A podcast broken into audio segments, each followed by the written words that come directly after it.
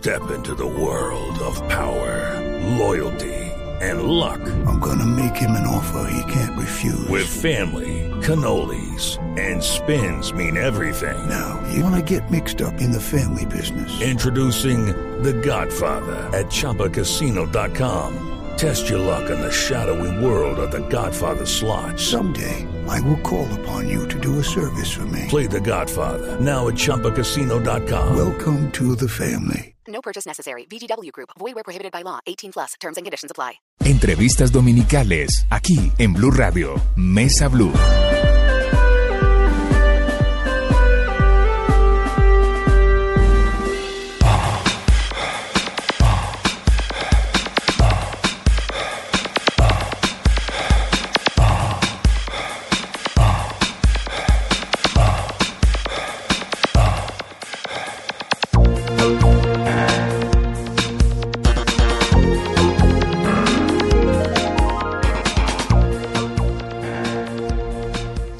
Tengan ustedes muy buenas tardes. Bienvenidos a Mesa Blue, un domingo, tenemos invierno en el país, pero a pesar de eso, hoy vamos a hacer un programa caliente. Caliente por el personaje o los personajes que hoy me acompañan. Por supuesto, como yo no soy experto en los temas deportivos, así don Javier Hernández Bonen, mi compañero en las mañanas, me diga que me le he vuelto su coequipero en el tema de los deportes, ciertamente debo reconocer que mi ignorancia es absolutamente atrevido. Por eso invité hoy a Javier Hernández a que me acompañe con un invitado realmente muy especial. Javier, buenas tardes. Muy buenas tardes, doctor Felipe Zuleta. Eh, la verdad es que el invitado es de muchos quilates. Digamos que, que este eh, invitado eh, ha logrado lo que no ha podido lograr la radio colombiana en toda su historia. El que se encadenen todos para que él narre una de las grandes gestas del deporte colombiano, que fue el título de la Vuelta a España eh, de Lucho Herrera. ¿De quién se trata? Yo ya sé, pues porque hemos trabajado esta semana eh, a su lado, porque ha estado transmitiendo desde Mañanas Blue el Giro de Italia, pero cuéntenos. Don Rubén Darío Arcila, más conocido como, como Rubencho. La historia de la radio, ¿no? La historia, la historia de la radio deportiva de Colombia tiene, tiene un eh, sitio muy especial cuando, cuando se coloca el nombre de Rubencho. Es, es indudable. Eh, yo, yo lo, lo, voy a invitar antes de que salude Rubencho a que, a que escuchemos este, este pedazo, porque aquí empieza esa gran historia.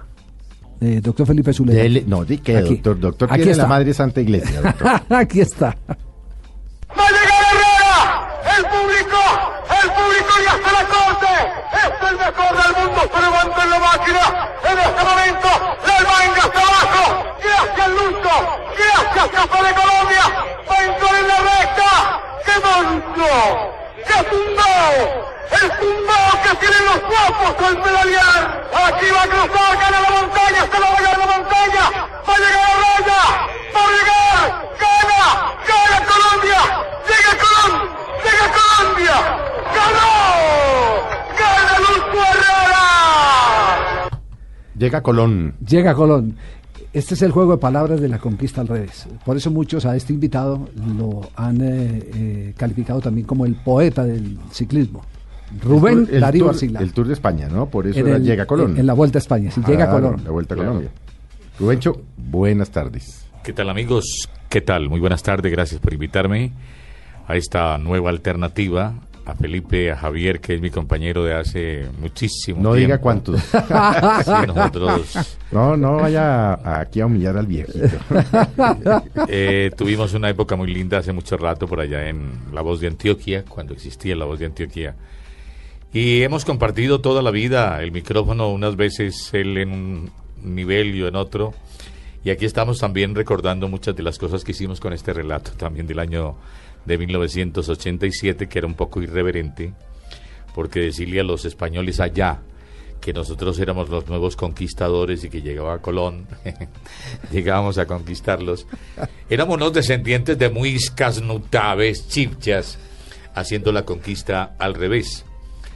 Eh, yo siempre, y lo notarán seguramente en los futuros relatos, trato de ser un poco irreverente No, pues un y poco. meterle un venenito que al colombiano le encanta. Sí, sí, sí. El colombiano tiene un oído muy poético y entonces uno le habla en rima, en verso y le entiende todo inmediatamente.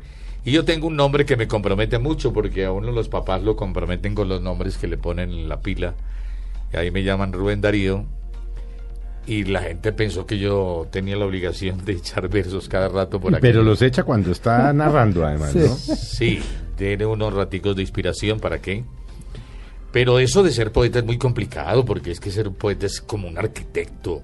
Hay que tener métrica, Pero, pero Rubén, de usted, ritmo. de usted se dice que es un arquitecto. Es decir, Sí. bueno, di- digamos que lo último que saboreamos fue la medalla de Mariana Pajón en los Juegos Olímpicos y, y- y Rubén eh, preparaba como un buen arquitecto toda la construcción de las frases que después aplicaba de acuerdo a las circunstancias de la carrera en, en su narración. Dice, usted mm, improvisa, pero se prepara. Ah, claro, la es una mezcla bien curiosa. la mejor improvisación es aquella que se prepara. Claro. Y, por ejemplo, esto que acabamos de escuchar de Llegó Colón, yo el día anterior me reuní con los compañeros, porque a mí me daban toda la, la- toda la lectura, me daba que íbamos a ganar. Ustedes saben que en el periodismo se trabaja mucho con Así intuición, es. Con percepción. Uno las ve venir. uno las ve venir, Sí. que esa es la parte secreta de esto, que uno no tiene una fórmula para decir cómo es. Entonces uno ve que el clima le favorece, que los vientos de costado por allá de la Mancha no aparecen, que eran los que partían el lote y nos dejaban en abanicos perdidos en la carretera, que el clima era ideal, no llovía en esa forma que llueve a principios de mayo en Europa. Entonces todo se iba dando y uno iba preguntando, el muchacho cómo está, Herrera, porque Herrera no era el indicado para pelear la vuelta, iba a ir otro pedalista, Martín Ramírez. A Herrera lo iban a preparar para el Tour. Pero todo se volcó en Herrera. En, ¿En qué año fue esto, Rubencho? Año 87. Ah, pero esto fue cuando Herrera estuvo en la casa de Nariño con el presidente Ah, Barco y el presidente Barco se claro. puso la camiseta. Sí, señor. En el balcón que daba contra la carrera séptima que hacían 40 años no lo usaba ningún presidente, además. Y salimos de Benidorm, que usted le debe traer memoria de Laureano Eh, Gómez. Laureano Gómez y el Alberto pacto Lleras. de Benidorm. Sí, claro. Y salimos de allá, de esa ciudad que queda frente al Atlántico, eh, al mar Mediterráneo, que me estoy tra- No, no, fresco que... Sí. Ese es el No famoso Levante, el Levante español. Por allá, por esos lados, arrancó la carrera y terminó un 15 de mayo, que es el día de San Isidro, Mm, San Isidro Labrador. Eso. El, el de la lluvia. el de la lluvia. Sí. Y ese día nos tocó volar sobre la Plaza de Toros de las Ventas en un helicóptero que nos facilitó el corte inglés y un periodista muy famoso que ustedes deben conocer, que es José María García. Sí, una de las au- mayores autoridades y, y de mayor Claro. audiencia en el periodismo deportivo español. En el posfranquismo, el hombre se aprovechó para decir de todo en el micrófono. Entonces era una figura muy querida, muy respetada, eh, le tenían hasta cierto miedo porque era muy valiente. Y ese nos invitó al helicóptero el último día con Herrera. Entonces nos tocó levitar sobre la plaza de las ventas y mirar la carrera desde el aire, que eso no se puede contar todos los días, porque para eso no venden boletas ni nada. Entonces son 14 mil espectadores en la Plaza de las Ventas el día de San Isidro. Y yo le dije a Herrera, porque no narramos toros, los dos aquí desde el helicóptero. Y Herrera vení- venía de una tierra de toreros. ¿Recuerda usted a Jorge Herrera? de Fusagasugá, claro, sí. Entonces no se le hacía raro, ya le gustan los toros. Pero eso fue después de terminar la carrera. Después de terminada la después vuelta. de terminar la vuelta. Pero, Sí. pero cuando se gana la, la- el- la camiseta, Llegó Colón. que, que llegó Colón, esa irreverencia no le causó problemas eh, No, en, en el entorno español, ¿no? Eh, me- porque nosotros teníamos fa- fama de gritones, todavía la seguimos teniendo. Entonces, la Pero gente, es que yo los veo a ustedes en cabina. y uno, uno para los que no trabajan con Javier, por ejemplo. Javier es un hombre que sale de cabina en los comerciales o en los momentos que tenemos, es un hombre pausado, es un hombre tranquilo. Y se sienta al micrófono y apenas Néstor Manuel le dice, "Do- señor Bonet, buenos días. Buenos días, señor. sí, nosotros tenemos una vitamina especial rara. Claro, nos dan dos mares, el Atlántico, el, el Pacífico Sí. por la espalda. Entonces, esto nos da alguna potencia. En España decían y explicaban que nosotros teníamos que hablar tan duro porque teníamos que atravesar el océano. La voz tenía que llegar hasta el otro lado del charco y por eso teníamos que hablar tan fuerte. Pero era una forma de ponerle sarcasmo al trabajito nuestro. Y cuando yo narro, llegó Colón, llegó Colón, llegó Colombia, entonces ya nos miraban de otra manera. Porque entendieron de dónde venía el nombre de nuestro país. Hay una M que nos despista antes de la B. Sí, sí. Pero el nombre nuestro viene de Cristóbal Colón. Y hay maestros que dicen que el continente debió llamarse Colombia y no Américo, Vespucio. Entonces descubrieron que partiendo la palabra nuestra se descubría que Cristóbal Colón estaba metido en nuestras raíces en el sonoro nombre que nos corresponde. Entonces, de allí en adelante ya vino otro trato porque, pues sí, levantábamos mucho la voz, pero le dábamos un poquitico de contenido. Porque mire, Felipe, en esos días estaban a punto de celebrar los 500 años del descubrimiento de América. Entonces la frase no era traída de los cabellos, ni acomodada a la fuerza, ni inspirada por la arrogancia, sino por la efemérides que se estaba acercando. Claro, en 1992. Es correcto. O sea, que hablando del año 87. ya habían empezado las fiestas. Uy, hacía y las dos o tres años. y los sí. recuerdos. Entonces yo me metí por ahí, por esa rendija, y aproveché para recordar que los tiempos cambian tanto que ahora nos tocaba a nosotros pues conquistar un país y de eso se trataba. No para inculcarle una nueva religión o para inculcarle la envidia, sino para inculcarle emoción, eh, vender el país nuestro. En era, era época de donde el embajador era el hijo de Guillermo León Valencia. Pedro León Valencia, sí, muchos años embajador de Colombia en Madrid, en España, sí. Que él, él fue el de la famosa frase que cuando ya vieron que eran Colombia la que iba a triunfar, los españoles se conmocionaron un poco y entonces él dijo en el micrófono para la radio española, nosotros somos españoles que vivimos en Colombia, Dija- decía Felipe, Eh, Pedro Felipe. Pedro Felipe. Pero. Rubencho, ¿usted siempre, siempre fue narrador deportivo? no, Porque yo- es que normalmente, normalmente ya personajes como usted o como Javier eh, no siempre arrancaron en, en- Ajá, sí, es verdad. Yo, yo era narrador. narrando lo que son hoy después de 30 años o 40 años de experiencia. Yo hice un cursito en Bucaramanga, de esos que cuando uno se echa la mochila al hombro y vámonos a buscar a conocer otras tierras. Entonces en Bucaramanga, que es una plaza un poco más pequeña, le dejan a uno hacer de todo. Presentar orquestas, llegaban las mejores orquestas a los griles, entonces yo presentaba melódicos, presentaba corraleros de Majagual, los Golden Boys y unas orquestas muy buenas que habían en Bucaramanga. Pero como era una plaza donde había que ser todero, también me mandaban en un Transmóvil, por ahí me montaron un día que no se me olvida, porque eso es como montarse en una catedral, en una escotilla de esas, en un Transmóvil que era el Transmóvil número 6 de Radio Santander. Pero también me pusieron a leer noticias. Yo narraba la Semana Santa.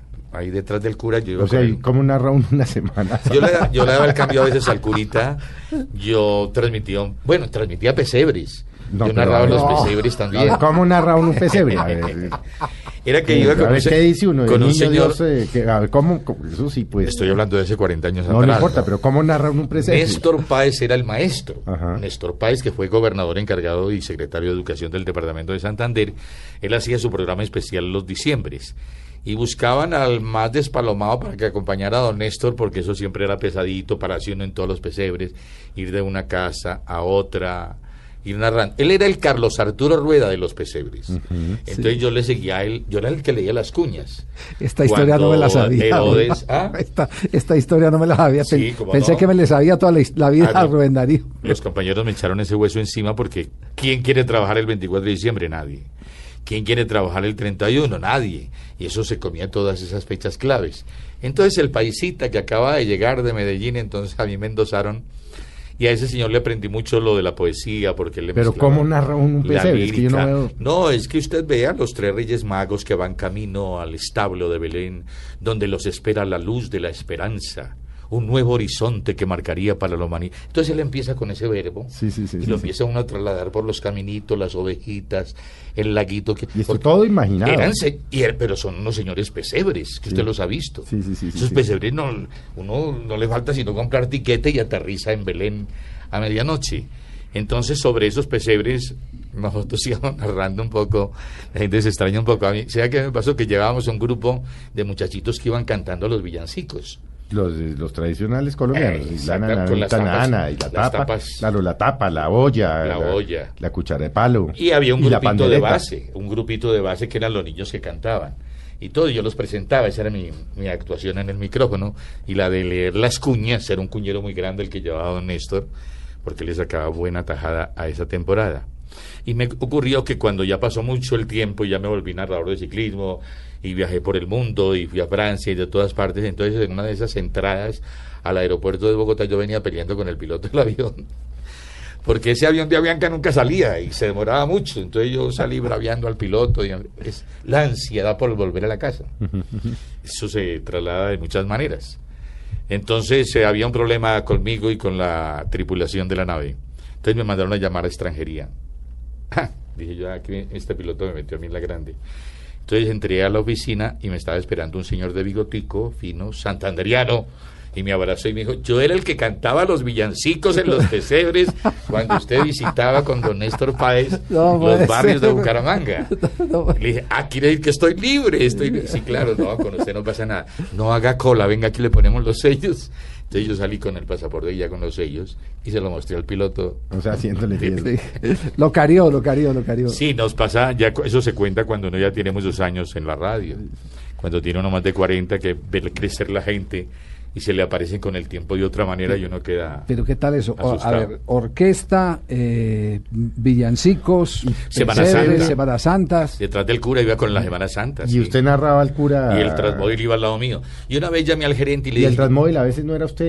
Eh, No, el Transmóvil iba rodando ahí aún discretamente, Sí. porque yo iba a pie, el Transmóvil va lentamente Claro. con el micrófono y alguien me tiraba la cuerdita para yo ir detrás del cura, que yo le recogía las palabras. Yo transmitía la emoción, la mística que había al lado derecho y al lado izquierdo del camino, y en fin. Una vez transmitía yo tantas cosas que una vez llamé al gerente y le dije, ¿por qué no transmitimos el matrimonio de Lina María García que se está casando Se- en la Catedral de Bucaramanga? ¿Quién era Lina María García? Era la reina de Santander. Ajá. Y contraía Y matrimonio. usted ya quería transmitir Y me- matrimonio. Y, el, matri- el gerente se quedó, pero ¿cómo vas a transmitir un ma-?" No, yo transmito hasta el atrio. Déjeme hasta el atrio porque yo adentro no puedo hacer ruido. Pero este es un suceso de página social en Bucaramanga. El matrimonio de Lina María García. Yo lo que entendía era que la radio tenía que registrarlo todo. Pero de dónde, de dónde tiene, porque es que una de las cosas que tiene la radio es eso. A diferencia de la televisión, usted ve la imagen. En Ah, yo radio usted en tiene que relatar Mm. lo que usted está viendo. ¿De, Sí. de dónde sacó usted eso? Eso es- Porque eso es casi que imaginación de niño. Yo lo he visto esta semana ahí en Mañana Blue cuando está narrando el giro y, y, por ejemplo, en estos días lo ve que usted mira a la izquierda, mirada a la derecha. Yo decía, pero este quién está mirando, que ve lo que uno no ve. Así una señora se me acercó por allá en la- el Alto de las Palmas y me dijo, señor, señor, eh, ¿cómo hace usted para ver que el uno ataca, que el otro se queda? Es que yo no veo. Dice, yo tampoco, señora, lo que pasa es que me toca, me toca inventar un relevo lógico que se dé en la carrera. Venga, usted tiene fama, usted tiene fama en algunas vueltas a Colombia que se le, creo que en una, ¿no? Javier me va a Sí. se Bueno, dañó el. Transmóvil Ah, ya. y se quedaron.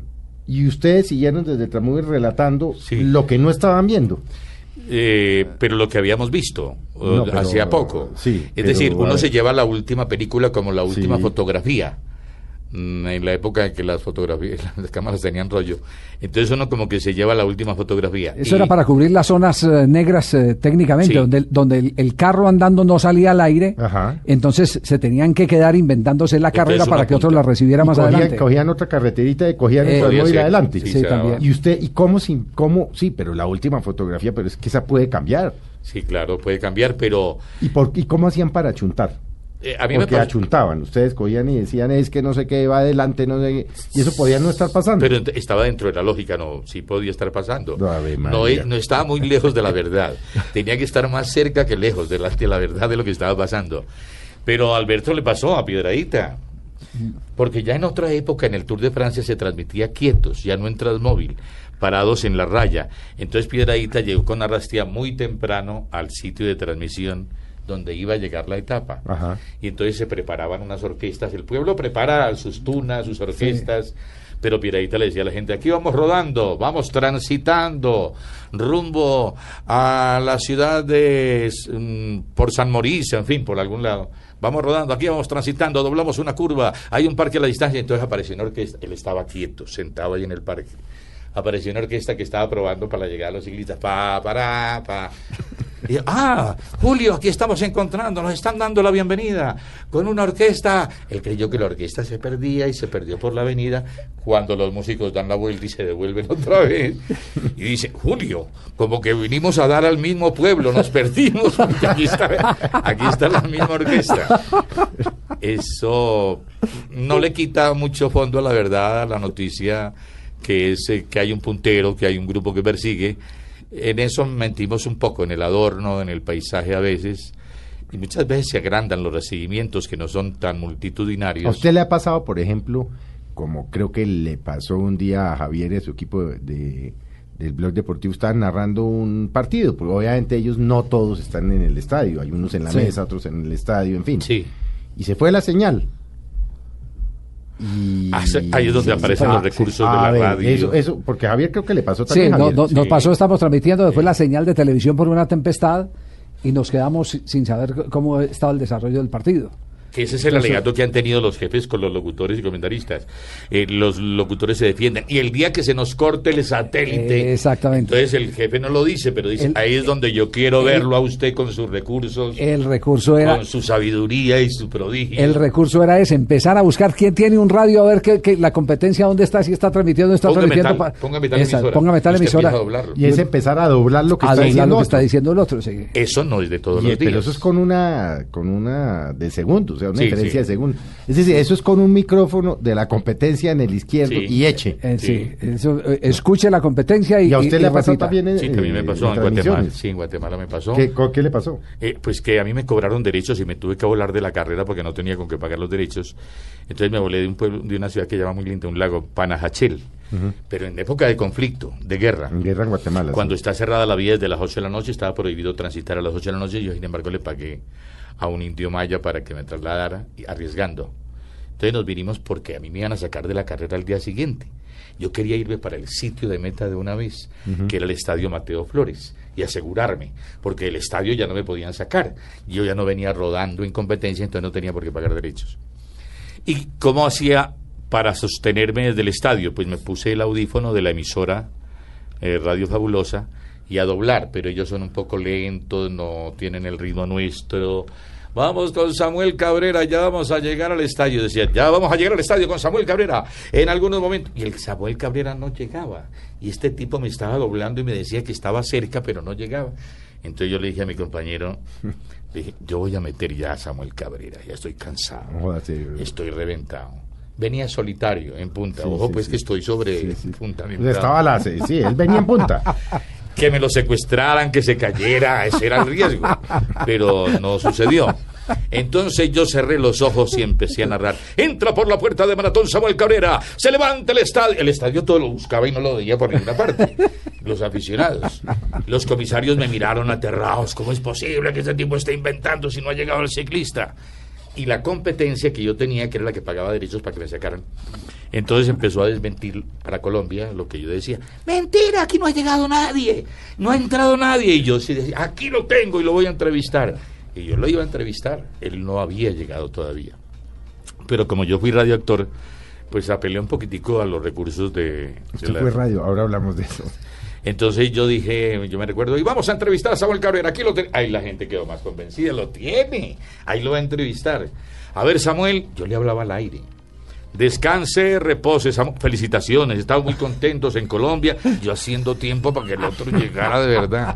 Felicitación, ah, una toallita, pa- agüita, ¿no? Agüita para Samuel Cabrera.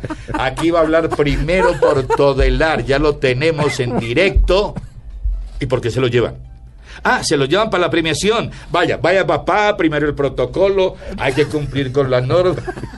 Y se lo llevaron para el ¿Y el tipo ya había entrado o no había entrado? entrado. No, ¿y qué Todavía hace? Entonces, ¿qué ¿Y cómo? Pues yo lo hice que él caminara y se, como en la radio todo es imaginación. Claro, claro, él fue y caminó Él al fue y podio. caminó y yo lo fui acompañando cuando Sí, caminaba hacia el podio. Y el tipo no había entrado. No había entrado todavía. Después, ¿Cómo sale uno de ese lío tan berraco? eh, hay que tener mucha imaginación y odiar mucho al que lo quiere sacar a uno de la carrera. Sí, sí, sí. A la competencia. Sí, a la competencia que fue la que me puse en Finalmente el tipo entró y pasó todo lo que usted se había Exacto, imaginado. no se salió. Claro, cuando llegué a Colombia, Juan Harvey, que era presidente de la Asociación Colombiana de Locutores, me llamó al orden, ¿no? Eso no se hace, joven. Eso no se hace. Y yo le dije, pues que yo no lo voy a hacer todos los días. Yo lo hago una vececita cada 20 años, déjame que... Porque se portaron mal conmigo. Sí. Además me iban a sacar de la carrera, como me, me dejó sacar. Cuando yo venía en un transmóvil, me sacaron de un móvil porque me llevaban con ciertos privilegios. Y de eso todo yo tuve que prescindir para poderle cumplir aquí a la empresa que estaba pendiente. Ganó colombiano, la general, el de la montaña Israel Corredor, el de las metas volantes, el polaco, todos lo ganaban, los colombianos. Tanto que no se ponían ni la camiseta de Colombia porque tenían que lucir la de líder de la distinta especialidad. Eso lo hice allá en, en Guatemala hace 32 años. Y, Y- en plena guerra. Porque Sí, sí, sí, meterse sí, usted a- medianoche 70s, de en carretera 80s, que nos persiguieron porque el conductor se saltó un retén y nos persiguió el ejército. Hizo varios disparitos al aire y terminamos contra un barranco. Y el tipo todo furioso, claro, como se atreven y no sé qué. Y decía, es que yo vengo de la vuelta a Guatemala de Panajachel. Entonces un soldado dijo, yo como que lo he oído, como que lo he escuchado. Y yo a mí me decía, sí, sí, sí, soy yo. Y ahí mismo me dijo, ¿y dónde se va a quedar? Yo te dije, en el Hotel Sheraton. Yo para presumir. Obviamente usted que se iba a quedar en el Yo- Sheraton. y iba porque no me alcanzaba para el Sheraton. Y entonces al militar le dijo, pues los escoltamos hasta el Sheraton. Y dije yo, ¿quién le dijo a este que me escoltara? y no se fue hasta que yo no entré en la puerta principal del Y usted Sheraton. hizo toda la farsa, se metió No, al me, me Sheraton. tocó registrarme. Me tocó registrarme, ahí quedaron los últimos dolaritos que, que sobrevivían. Esos viáticos no eran, eh, Javier sabe que no eran los No más- eran carnudos, no eran no. muy grandes. Entonces me tocó y después entré con una paranoia al hotel y le eché tranca, silla a la habitación, porque yo ya veía guerra, aviones por todas partes. Allá mataron a un periodista, mataron al embajador de los Estados Unidos. No, es que era guerra. Era guerra. Y era urbana, además, ¿no? No era una y no se sabía quién disparaba, si era el Estado o la guerrilla. Eso también hay que vivirlo a veces en el ciclismo. Y esa sucedió en 1980 y yo no volví jamás a Guatemala. Hasta ahora, 32 años después. He vuelto 32 años después y casi todos se han muerto. Pero espérese, vamos a hacer un corte con Rubencho, con Javier. Ya volvemos, como ustedes se darán cuenta, y yo se los, se los anuncié, el personaje es un personaje, Javier, maravilloso. No, es de fábula. No, y podría uno quedarse las horas y las horas Sí, y las sí. horas enteras, pero vamos a, a preguntarle sus, por ejemplo, sus papeles de... De radioactor. ah, sí, por supuesto. Como hoy los que me. Y de argentino. Y de argentino, porque además, de eh, es que además, parte de su éxito como narrador deportivo es que es un gran actor frente al micrófono. Ya volvemos con ustedes en Mesa Blue. Ya regresamos en Mesa Blue de Blue Radio, la nueva alternativa. Estás escuchando Mesa Blue. Vida Mayor que se puede propiciar la sorpresa Rubencho último kilómetro a lo Colombia Lucho campeón campeón por equipos. Va a terminar. Debe llegar debe llegar. Paso a la victoria. Ganó por alegría en un caballito de acero. Herrera una bandera desbocada. Debe llegar debe llegar. Se paran los relojes las abejas. Los niños se alborotan saltan las piedras, los lagartos trotan, se sienten felices los cipreses. Debe llegar, debe llegar, paso a la victoria. Viene el mundo otra cara. Se acerca lo remoto en una muchedumbre de bocas y de brazos. Debe llegar, debe llegar, paso a la victoria. Herrera es una bandera desbocada. Paso a la victoria. Sagrado Corazón de Colombia, Sagrado Corazón de Jesús, gracias, esto se va a coronar. Este es tal vez uno de los momentos más emocionantes en toda la historia de la radio deportiva de Colombia. Pero además, Felipe, eh, eh, le quiero contar que fue la única vez en la que, sin orden presidencial, hubo cadena nacional. Ah, se encadenaron todos los... Hubo un momento, yo me acuerdo que yo estaba en ese momento oyendo a, a, a Artunduaga en Todelar, y entonces dice, señoras y señores, me disculpan, no tenemos derecho, este es un hecho eh, que cambia la historia deportiva del país, yo me permito encadenar mi programa a esta hora con RCN que está transmitiendo la llegada triunfal de Lucho Herrera en la Vuelta a España. Y Super hacía lo mismo. Y Super hizo lo mismo. Y, y todos se fueron pegando y se fueron pegando. Entonces todo y- el día le estuvo. y se Men- menos Caracol, que era la afectada. Exactamente, Caracol. Era- Claro, porque los derechos eran de RCN. Eh, había, eh, habían renunciado a esos Sí, derechos en Caracol Caracol. porque pensaban que ya el ciclismo colombiano no... Caracol no- pidió algún sonido a la cadena SER, que era su hermanita. La española, Sí. Sí. Y algún punto de apoyo. Pero no es igual la emotividad de un narrador español que no está ganando su ciclista a la de un colombiano, a la que están acostumbrados, No, en el eso- caso mío únicamente. Estamos hablando de Carlos Arturo Rueda, Pastor Londoño, Darío Álvarez, Alberto Piedra. eso es lo que llama una manta totalmente Claro. tendida. Todos se pegaron, todos. Rubencho, repítala, porque es que claro, la voz, estamos oyendo un sonido del año 87. Yo le repito algunos fragmentos. Lo que se acuerda.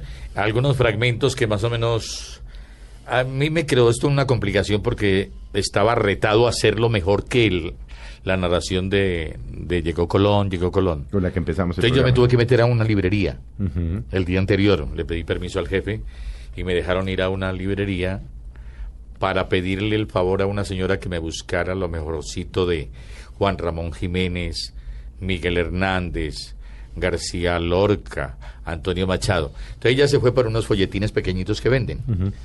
Yo le dije, yo no puedo con libros gordos, no me van a traer libros porque yo tengo que narrar mañana al final. Entonces ella me trae unos folleticos, justo lo que yo necesitaba. Yo le he hecho una mirada por encima. Hay un poema de García Lorca que se llama Oda la Alegría, o de Machado, no me acuerdo bien. En todo caso tiene unas frases muy bonitas. Y de ahí me pegué, ahí las saqué y las fui armando.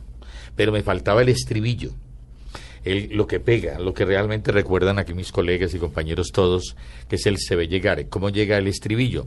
Yo tenía armado el resto, las frasecitas Y se bonitas. las había aprendido de memoria. No, además. las tenía apuntadas en una planillera. Ah, las tenía apuntadas. apuntadas, sí. Y, y trabajé hasta las 2 de la mañana. O sea, eso no. En la habitación. Lo que usted acaba de decir, la improvisación requiere No, un trabajo del berraco. ¿sí? Para que le salga, Para que le mm, salga bien, óptimo sí. y que 25 años después todavía lo estén recordando a uno con esto y ya ha pasado mucho tiempo, un cuarto de siglo. Sin embargo, no lo olvidan tan fácil porque se trabajó a fondo. Entonces me trajo el material, yo lo estudié hasta las 2 de la mañana, armé lo- el texto. El problema es dónde lo va a colocar usted, dónde Claro, lo va a decir. claro. Porque si lo, dice, si lo dice a destiempo, se lo tira. Si lo dice después o mucho antes, no juega. No juega. No va. Y faltaba el estribillo. Yo estaba desayunando y el mesero del hotel se acercó a felicitar. "Oye, felicitaciones! Que hagan- va a ganar Herrera. Ya eso ganó Herrera, ¿no? Y le dije, no, señor, yo con humildad. Eh, todavía falta correr la etapa del día de hoy. Claro, y el sí. tramo de Alcalá de Henares. Hombre, que eso se veía llegar, eh, eso se veía llegar. Esa es la frase, se ve llegar.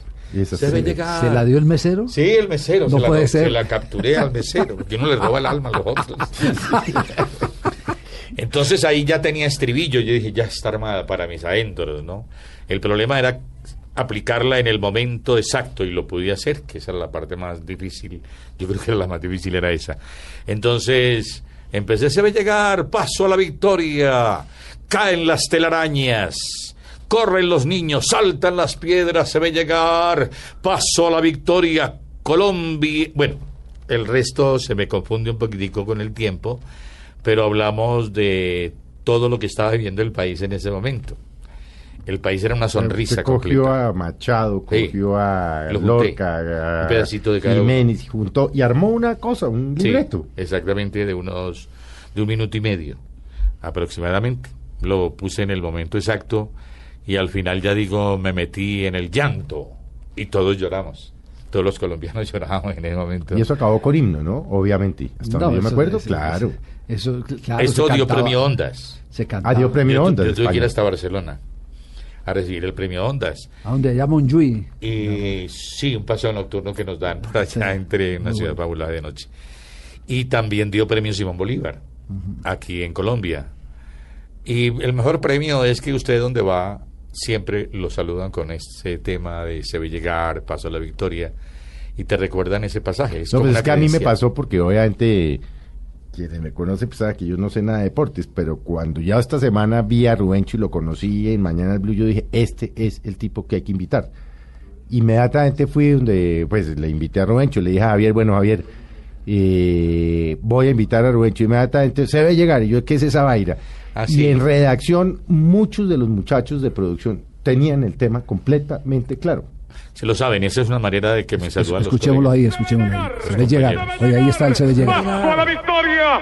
Ganó para alegría en un caballito de acero. Herrera es una bandera desbocada. Se ve llegar, se ve llegar. Se paran los relojes, las abejas, los niños se alborotan, saltan las piedras, los lagartos trotan, se sienten felices los cipreses. Se ve llegar, se ve llegar. Paso a la victoria. Tiene el mundo otra cara. Se ve llegar. Ese ya, ese ya quedó marcado para la historia. Sí, los amigos me saludan eh, cuando me veo con ellos. Se ve llegar, todos me abrazan y me saludan como si fuera una credencial. Ahora he cambiado la credencial en los últimos tiempos y la gente me saluda y es Dios salve a la reina. Ah, Entonces ya- ese, ese fue otro golazo. Ah, pero Sí. ese es el de Adriana. De- de Mariana Pajón. Mariana Pajón. Pajón. Sí. Que también es otra irreverencia. Oigámoslo, oigámoslo Porque me le meto al palacio a la reina. Oigamos. ¡Venga!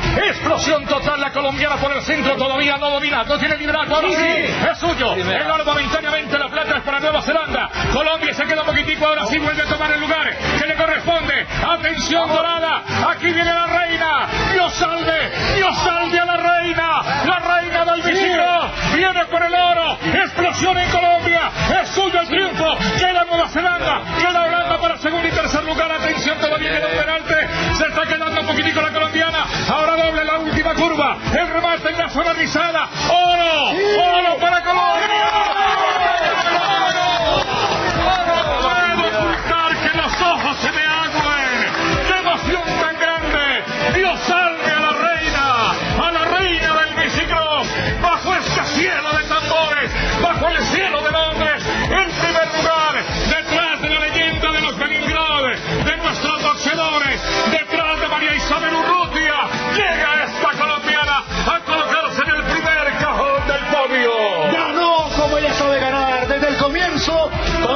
¿De explosión dónde sacó el Dios salve a la reina? Estamos en Londres. Sí. En Londres y, Y ese es el himno, además, ¿no? es el himno. Hasta Dios los a Beatles reina, creo que claro. lo cantan por ahí. Sí, sí, sí, sí. Entonces yo me le metí al rancho a, A la reina. A mamá. Sí, al- a la, Mamá Elizabeth, cuando a pasábamos reina. por el, esta- el palacio de Buckingham, yo decía, estamos pasando frente a la casa de mamá.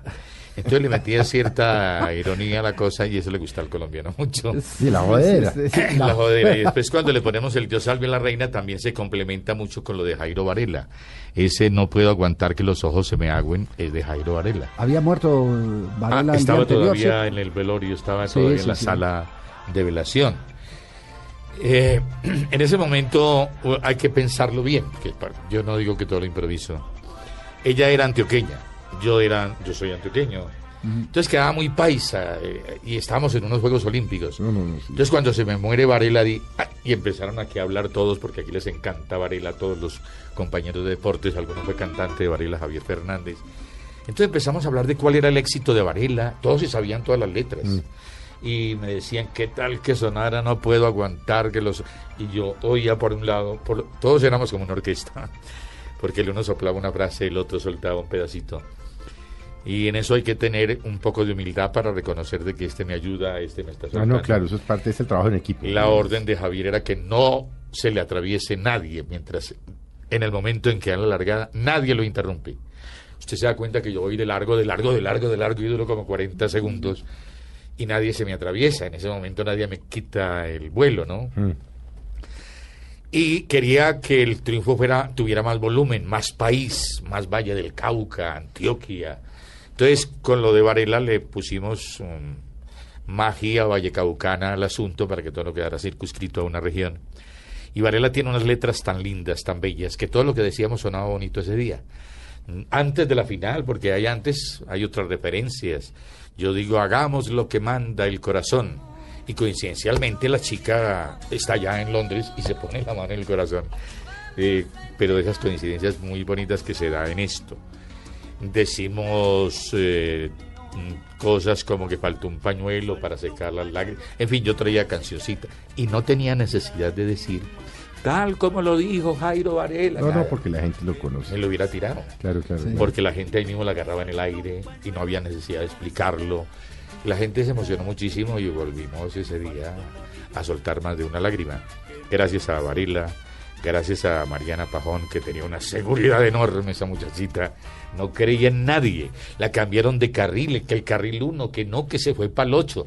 Yo también metía, como ella es antioqueña, listo, Medellín, cabina 8, que es un tema de Jairo Varela. Sí, sí, sí, sí, sí, sí, sí. Entonces todo lo involucrábamos, uno con una cosa con otra, la envolvíamos en el mismo paquete y el pueblo lo entiende. Es muy rico trabajar para un pueblo Venga, le, venga, le hago un, un giro y es su mundo por el, por el tango. Ah, sí. Yo nací en un barrio tanquero. Usted nació en barrio tanguero, ¿no? Manrique, Manrique 348, segundo piso, ascensor. Es que eh, Javier se ríe mucho porque yo tuve un programa. Hace muchos años, cuando yo comenzaba, yo presenté un programa que se llamaba Yo Soy el Tango. Con libretos de Luis Arango U, esta noche vamos a citar a Oscar La Roca y su tango inolvidable Sangre Maleva con la orquesta de Francisco Canaro. Con Canaro, La Roca y este programa de medianoche que llega hasta el corazón de todos los colombianos, este inspirado momento de la canción ciudadana. Barraca, Fuente Alcina, el bajo del grano y en el mismo arrabal. Fue siempre respetado el zurdo Cruz Medina por ser un buen amigo, muy noble y servicial. Fue hombre entre los hombres, fue taita entre matones, pasó su vida. Este era un programa diario de 11 de la Ustedes noche. le vieran la cara a, a Javier. Que lo- yo lo veo cantar en Mañana Blue un par de veces. ¿A Una Javier? de las, sí, en estos siete meses que llevamos Pues de a- compañía. a- a mí me Una sorprendió. de esas veces fue un día que pusimos esto, Javier. Tanguero, tanguero Sí, por sí, excelencia. claro. Y tengo grabado, tengo dentro de los cassettes de la época. Explíquele a los jóvenes, a los jóvenes, oyentes ¿Qué es un la- cassette? de Mesa Blue, cintica, ¿qué sí, claro. es un cassette? Eh, Tengo, tengo pequeñas cintas. las Sí. pequeñas cintas en una, en una cajita plástica. Ajá. Y ahí era donde uno grababa. Yo grababa ese programa por la noche porque mi padre era tanguero y, y- yo a mí me tanguero. todo sorprendió. Javier por aquí en estos días cuando estuvimos en los Olímpicos con lo de Mariana Pajón. Me dijo, en la casa de mi papá te tenemos grabado. Vos hacías un programa que se llamaba Yo Soy el Tango y yo solté la carcajada porque yo hablaba en argentino y quería echarme al bolsillo al presidente de la cadena, que era Rodrigo Izaza, y le encantaban los tangos. Bueno, pero además yo nací en un barrio tanquero que es Manrique, donde queda la Casa Gardeliana, y donde uno desde el desayuno, almuerzo y comida estoy yendo en todos los cafés, a Canaro, a Enrique Rodríguez, a Julio Martel, pero además fui locutor relojero.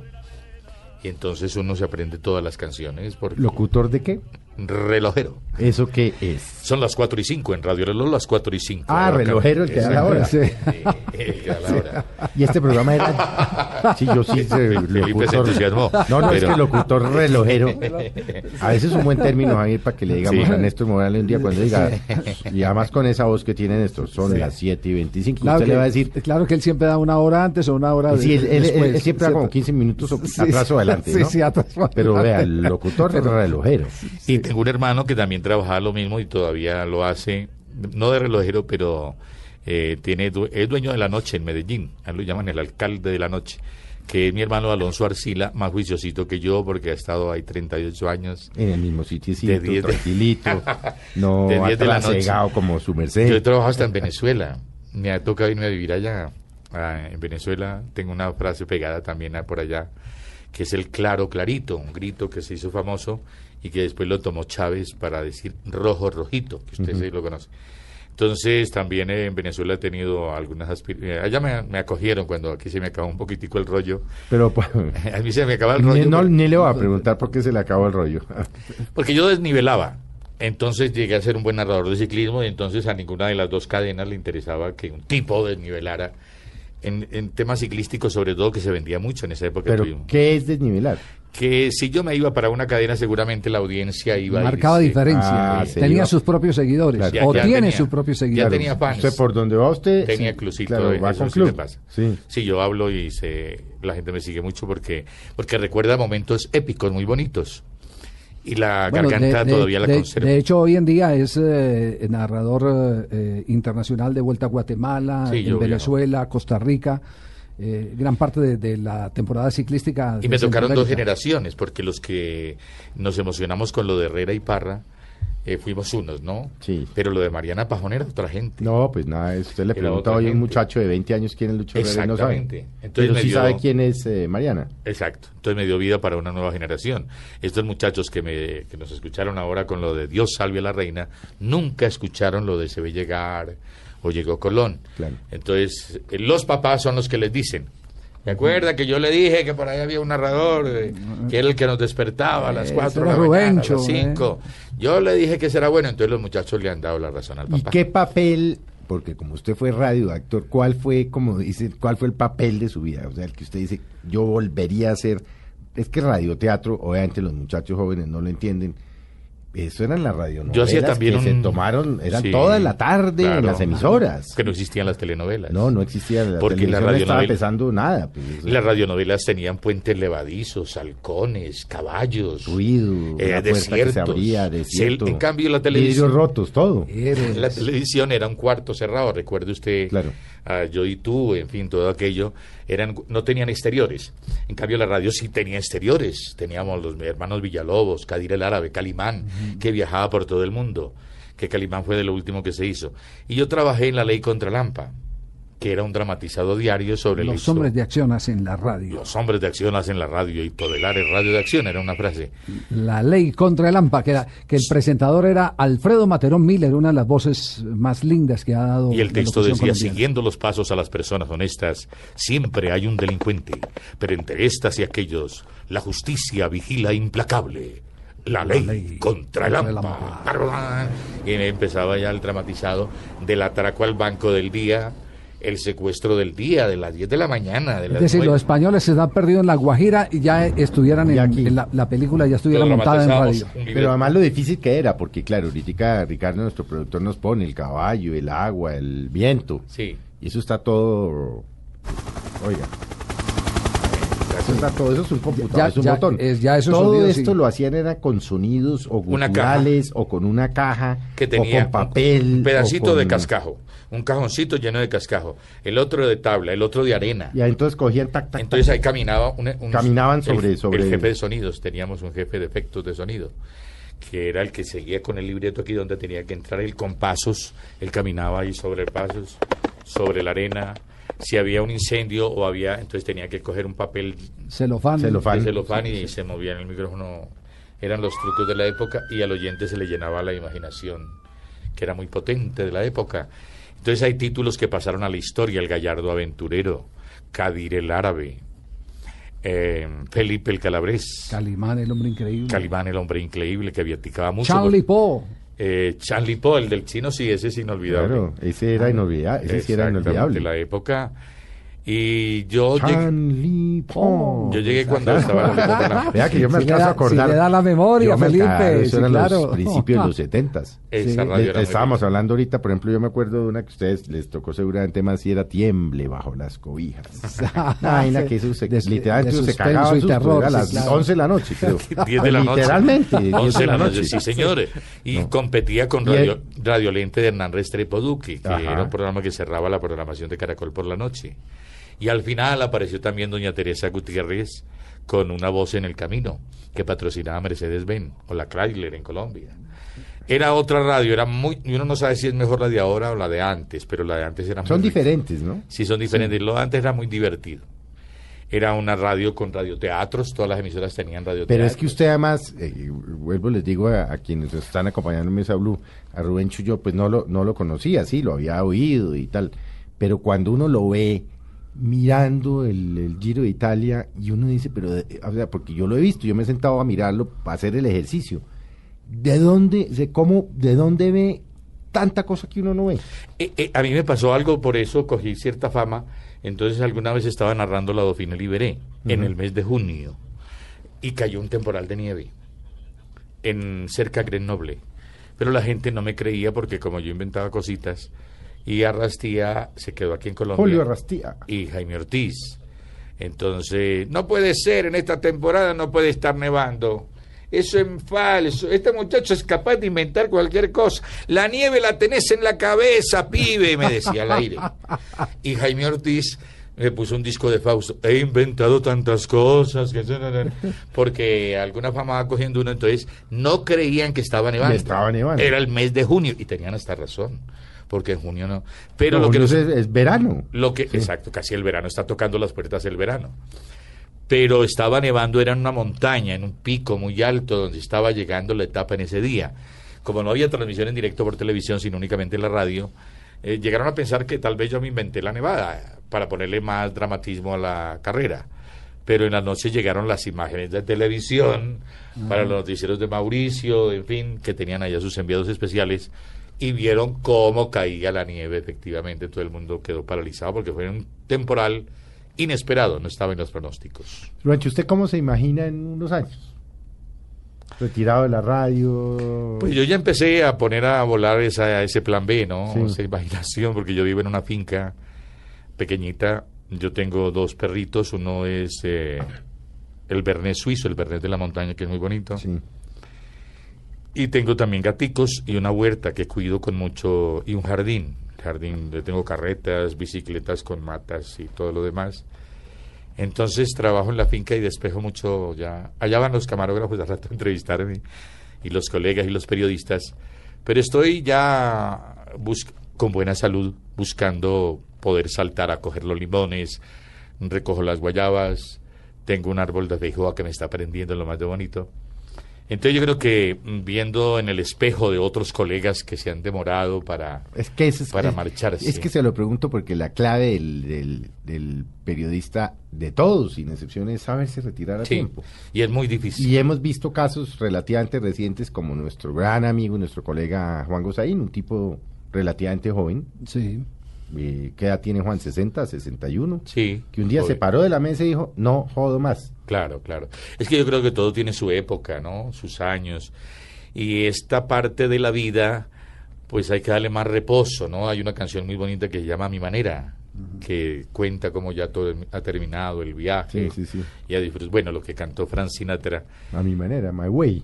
que la cantan todos. Entonces, buscando ese reposo, ese cuartel de invierno, que no es tanto invierno porque vivo en Llano Grande. Usted conoce Llano Grande, Sí, que es lo más bonito que hay en Antioquia. Entonces tengo toda disposición. Tampoco es que estoy como un ermitaño por allá lejos, retirado de la No, no, civilización. pues tiene todo ahí. No, tengo todo. Tengo la red, tengo internet, tengo todos los cables, tengo bicicleta, tengo moto, tengo el carro y entonces paso muy bueno. Con 10 mil pesos en el bolsillo paso como un millonario. Y pasea, pasea, pasea por Llano Grande. Y salgo por Guatemala y me voy a Venezuela y como en Medellín ahí está el aeropuerto, lo tengo pegado cinco minutos. Entonces me queda muy fácil pasear ahí por el mundo a esta edad. Venga, y que los consejos son mamoncísimos, pero ¿qué le está faltando a los locutores jóvenes, deportivos? Imaginación.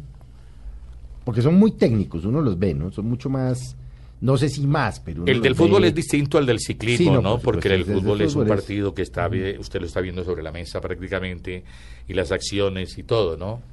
Son más repetitivas.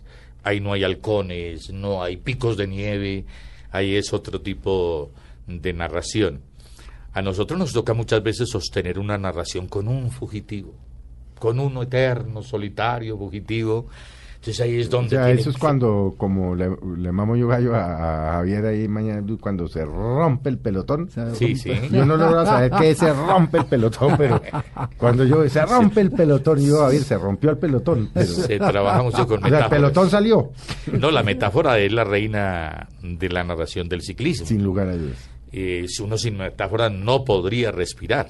Todo eso lo aprendimos El a, capo. a Carlos Arturo, el capo del Yo, equipo. por ejemplo, nunca había oído hasta esta semana. Hay uno muy fuerte que es a tumba abierta. ¿Qué es eso? Cuando el ciclista se clava descendiendo a más de 70, casi O 80 sea, la por tumba hora. abierta es que se puede matar. Sí, si aparece una piedrita... Se jodió. Bueno, eh, Se mu- fue. muchos estuvieron ahí al borde de la muerte. O se le rompió el tenedor. Recuerda el, el caso de Gonzalo Marín en la vuelta Sí, del a él le 75. Era el mejor eh, descendedor del ciclismo colombiano y ese es- era un suicida bajando. En Cuesta Boba, por allá en el páramo de Berlín. Fue esa Exactamente, tragedia. de, Pamplona a la ciudad de Le tuvieron que Bucaramanga. abrir la unidad sellada. Después de que le abren la unidad sellada... Bueno, hubo un colombiano hace poco que estuvo también. eh, Eh, Soler, no, ¿cómo Mauricio? Soler. Mauricio Soler, Soler, sí. casi se Claro. mata también. Sí, sí. en plena vitalidad, en pl- el mejor escalador del mundo en ese momento. Sí. Pero parece que tiene un problema de equilibrio, no Sí, se ha sí, podido sí. definir muy bien. Entonces en los descensos le va muy mal y de pronto estrelló su carrera y se quedó con la fama de que se fue en su juventud, de 28 años, era el mejor escalador y era campeón del Tour de Francia, campeón de la montaña y ganó Bueno, la etapa más Y, y importante. para, claro que es una pregunta buenísima. El mejor de todos, ciclistas. Eh, ciclista. Sí, sí. Si usted, Ah, si a usted le dicen, le dicen, Rubencho, usted lleva 40 años en esta, 45 años en esta vaina, y le, yo lo cojo aquí, le, bueno, ¿cómo lo va a hacer? Usted ha visto a Cochise, a Lucho Herrera, bueno, a todos los que ha visto. El mejor escalador, Lucho Herrera. para subir Herrera, porque Herrera no sufría subiendo. Él era, respiraba con una tranquilidad porque tiene unas piernas muy largas y flacas, y hacen la función de las palancas en las leyes físicas, o sea que él no tiene que mover el tronco, ni tirarlo para los costados, ni ayudarse empujando el tronco, sino que él flota sobre la máquina. Entonces, para verlo subir era un espectáculo en Europa. Los mismos franceses quedaban asombrados y decían, ha llegado el divino hijo de la montaña, el hombre que cuando sube parece que está bajando. Qué maravilla. Era muy cómodo verlo pedalear, lo que no era Parra, uno sufría un poco con Parra porque Parra se más esfuerzo poco, ¿no? físico, sí. Y- tiraba el tronco para los lados. Entonces a Herrera hay que rendirle ese honor para no pasar por encima de él. Pero el mejor de todos ha sido Martín Emilio Cochise Rodríguez. Por, sí, uno Porque Cochise saltaba de la pista a la ruta. Ah, es que eso es. Era uno campeón. ciclismo con cochisi. Y el de la... Exacto. Uno dice Cochise y está diciendo ciclismo. Entonces el velódromo te da mucho dominio sobre la máquina, te da habilidad, destreza sobre la máquina. Por eso ve usted los europeos que celebran, levantan los brazos, esa bicicleta se la quieren meter por el bolsillo. En cambio el colombianito cuando celebra levanta la manito y vuelve y agarra el manubrio, Sí, sí, sí. porque no van al velódromo. Claro, claro, claro. En cambio, Cochise era de velódromo, de pista, campeón cuatro milero, fue el primer campeón del mundo. Antes Sí. hubo un título de béisbol por ahí en el 66, pero Sí, una serie mundial de béisbol. sí, eso que llaman Serie Mundial, que es en el Pero concierto del. Caribe. Aficionado, pero llegó Cochise, Claro. en el año 71 nos trajo la primera victoria, derrotó a un suizo, se ganó tres vueltas al Táchira, Sí, se sí, ganó sí, sí, cuatro vueltas a Colombia, Le y el ganó a, Porto- a Joseph Fuchs eh, 4.000 metros persecución individual en Varese, Italia. Exactamente. Y el porte sobre la máquina. La estatura de Martín era de un campeón, hercúleo. El, cam- el campeón. Bueno, Javier, se nos acabó el tiempo veo que están llegando sus Yo estoy a- extasiado. bueno, pero ¿cuáles son los partidos? Yo estoy extasiado aquí. eh, Usted se puede quedar esta- aquí, no transmite esta- fútbol ni nada, no, Esta no, sí, historia, sí. esta historia. Qué maravilla, ¿no, Me quedo, me aquí viéndolos eh, a ustedes, oyéndolos y disfrutando de todo lo que, de los cuestionamientos. Fíjese que a veces los cuestionamientos que, que, que hace una persona que no está tan comprometida con el personaje, tan metida en la vida diaria, resultan mucho más interesantes de los que pueda eh, uno emitir.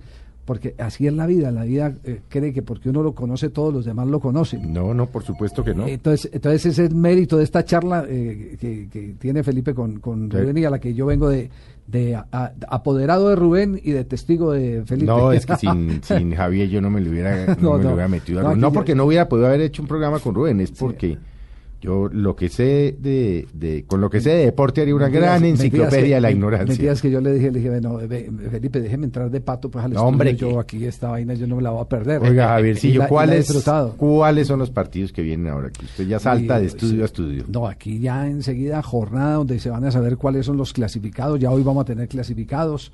Vamos a ver si Millonarios entra o no entra.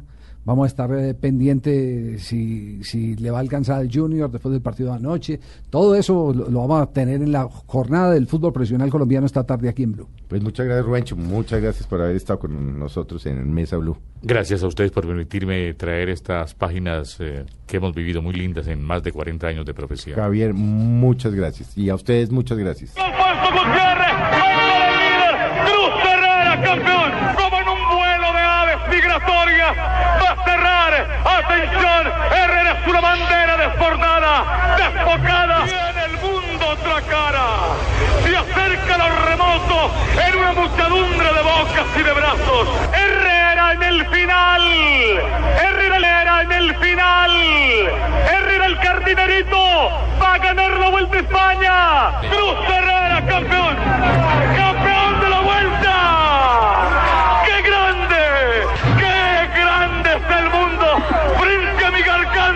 batida, aquí en el Paseo de la Castellana, me detiene el llanto. Entrevistas dominicales, aquí en Blue Radio, Mesa Blue.